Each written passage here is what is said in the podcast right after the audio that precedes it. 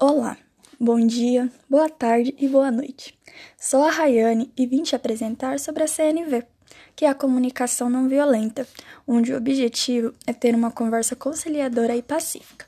Alguns podem pensar que a CNV é sobre não usar violência física numa conversa, mas ela vai além disso. É sobre a agressividade nas palavras, em como nos comunicamos com o outro. Infelizmente, vivemos numa sociedade onde a comunicação agressiva e julgadora é predominante. Está tão enraizado que nem percebemos quando estamos sendo grossos e insensíveis com o outro. A base da CNV ela foi criada por Marshall Rosenberg e tem uma, um trecho no livro dele que diz a comunicação não violenta se baseia em habilidade de linguagem e comunicação que fortalecem a capacidade de continuarmos humanos, mesmo em condições adversas. Nossas palavras, em vez de serem reações repetitivas e automáticas, tornam-se respostas conscientes, firmemente baseadas na consciência do que estamos percebendo, sentindo e desejando. Então, como já falado, a comunicação violenta está presente em quase todas as conversas que temos, então não é difícil de identificar. Esse tipo de comunicação promove o bullying, o assédio moral, o preconceito e causa uma crise de conexão entre as pessoas e a organização que você está inserido. É sobre como as pessoas tratam de problemas se elas mostram irritabilidade, alteram o tom de voz e não se responsabilizam pelos seus atos, sempre buscando um culpado e escondendo seus sentimentos.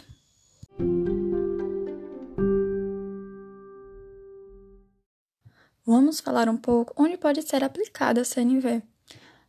Ela pode ser aplicada em todos os lugares, como em casa, empresas, instituições de ensino, no seu ciclo social, resumindo, em todos os aspectos da sua vida. Pois ao ir aplicando, sempre que possível, você percebe que sua vida fica um pouco mais leve. Pois você não tem mais aquela agressividade que acaba nos colocando para baixo na maioria das vezes. E você não faz uso de um tom agressivo e possível também que o outro não utilize.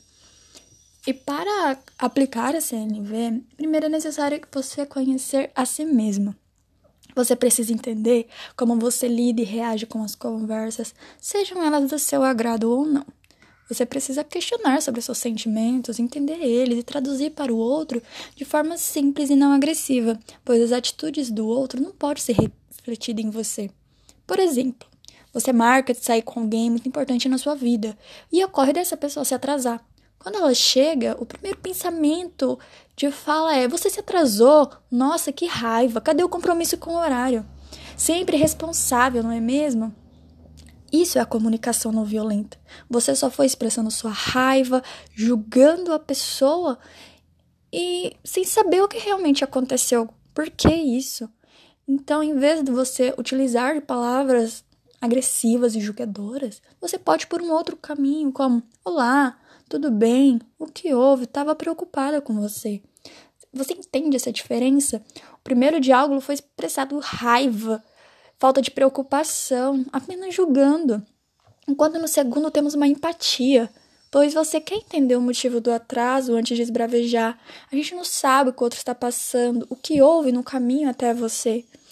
E sempre é importante, depois que a pessoa justificar o porquê de ter feito tal coisa, você falar sobre o sentimento que aquilo trouxe para você.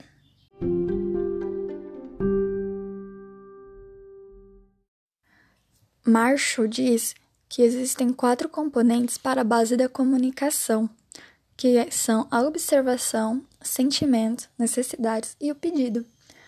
A observação é a etapa onde parar onde paramos de avaliar e julgar as ações do outro e mudamos o foco. Observamos o que realmente o outro está fazendo sem considerar nossa visão ou opinião sobre o acontecimento ou fala.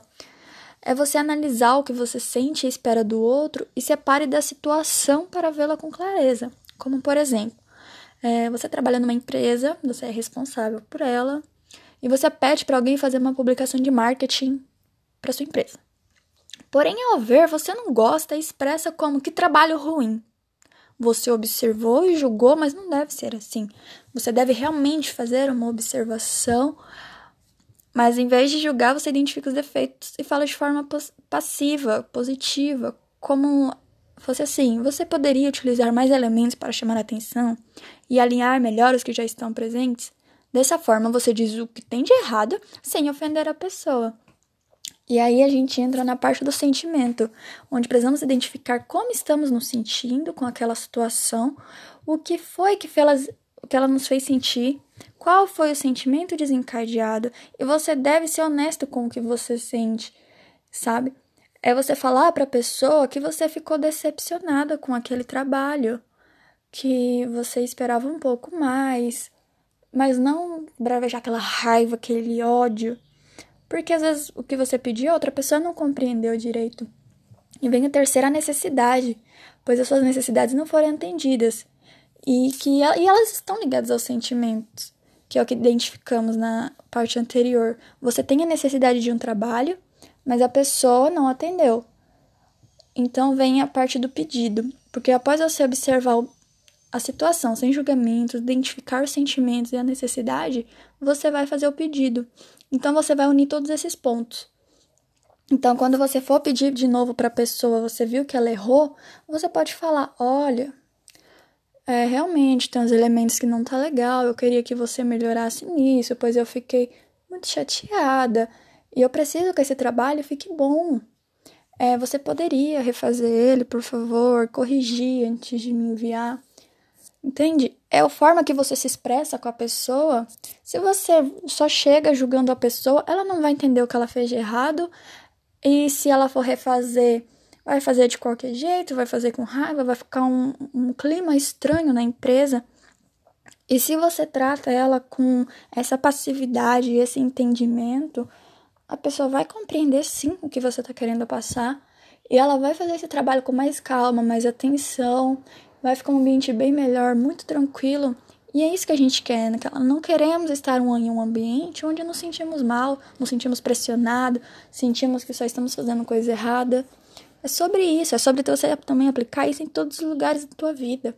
Seja no lugar, lugar que você estuda, lugar que você trabalha, como já citado, o ambiente familiar. É sobre isso.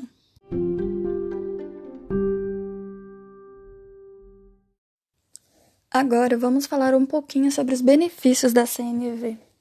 Ela traz muitos benefícios para quem faz o seu uso constante, como fortalecer vínculos humanos, pois começamos a entender a razão da atitude do outro. Com ela também percebemos os impactos das nossas ações em como algumas palavras nossas deixam o outro em um modo defensivo. Entender nossas emoções faz com que produzamos reações mais tranquilas, e se adotamos isso no meio em que estamos inseridos, Todos os colaboradores ali também se adaptam a isso, tornando em um ambiente mais equilibrado e acolhedor. Lembrando que a CNV não é sobre ceder ou aceitar tudo que o outro diz, mas sim compreender e entender como se sente sobre e assim dar uma resposta de forma compreensível e pacífica. E para colocar em prática tudo isso que vimos, é necessário o autoconhecimento, a empatia, a compaixão e a coragem a coragem para exercer tudo isso todos os dias, mesmo que os outros não compreendam e nem reproduzam, a coragem para lutar todos os dias contra si mesmo. É sobre parar de julgar o outro e tirar conclusões precipitadas. A empatia se faz importante. Quando reconhecemos nossos pontos fracos e mostramos para o outro, ele também se sente à vontade em mostrar o mesmo. Isso gera confiança e um entendimento melhor quanto à atitude de cada um. Assim, podemos melhorar juntos. E para você levar isso para o lugar que você está inserido, você precisa se comunicar sem prejulgamento sobre o que é certo ou o que é errado. Não se comparar e nem comparar os demais. Abandonar o tom acusatório, pois ele causa reações defensivas, como por exemplo, lembre da sua infância, quando algum adulto te julgava e você ficava sem entender. Isso também te dava uma reação ali. Então, desde pequenininhos, estamos vivendo isso. Você tem que explicar suas necessidades com clareza, porque o que é de fácil compreensão para você pode não ser para o outro. Então depois você fica julgando ele, falando que a pessoa é lerda, que a pessoa é burra, mas às vezes você não se comunicou direito. É sobre você questionar internamente os rótulos colocados sobre você a quem te cerca e durante um conflito mediação de conflito, buscar pelos pontos em comum que você tem com outras pessoas. A solução começa por eles.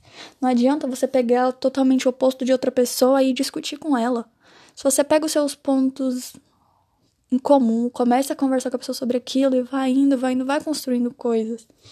Sempre que possível, é importante se colocar no lugar do outro. Quando você pensar em humilhar alguém e pensar em falar coisas ruins, pensa se fosse você lá, sabe? Você gostaria de ouvir aquilo? O que essas falas iam agregar na sua vida? é você expressar seus pontos vulneráveis caso se sinta confortável. Eles vão te aproximar das pessoas, já que todos têm vulnerabilidades. E antes de responder a uma ofensa ou ataque, pense com calma e exercite sua empatia. Não responda no mesmo tom.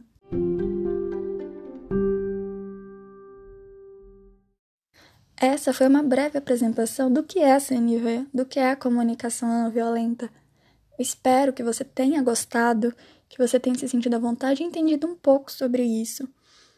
E eu afirmo que depois que você começa a estudar a CNV, você muda o seu jeito. É algo que eu vivi e eu quero que vocês continuem nisso. Para isso, tem o livro do Marshall Rosenberg, que foi o que criou a CNV. Tem muitos, muitas palestras do mesmo no YouTube. Fora, fora outros cursos, muitos artigos que tratam do assunto. É, você assistindo, você sente a paz que essas pessoas transmitem, o jeito de se comunicar, a agressividade está longe de, de acontecer. E é sobre isso, as coisas podem ser resolvidas na conversa se ambos se respeitarem, saberem ouvir e saber falar. Pois agressividade só gera agressividade. Então é isso. Espero muito que você tenha gostado e leve a CNV para a sua vida, pois a arte da comunicação é fundamental para a gente.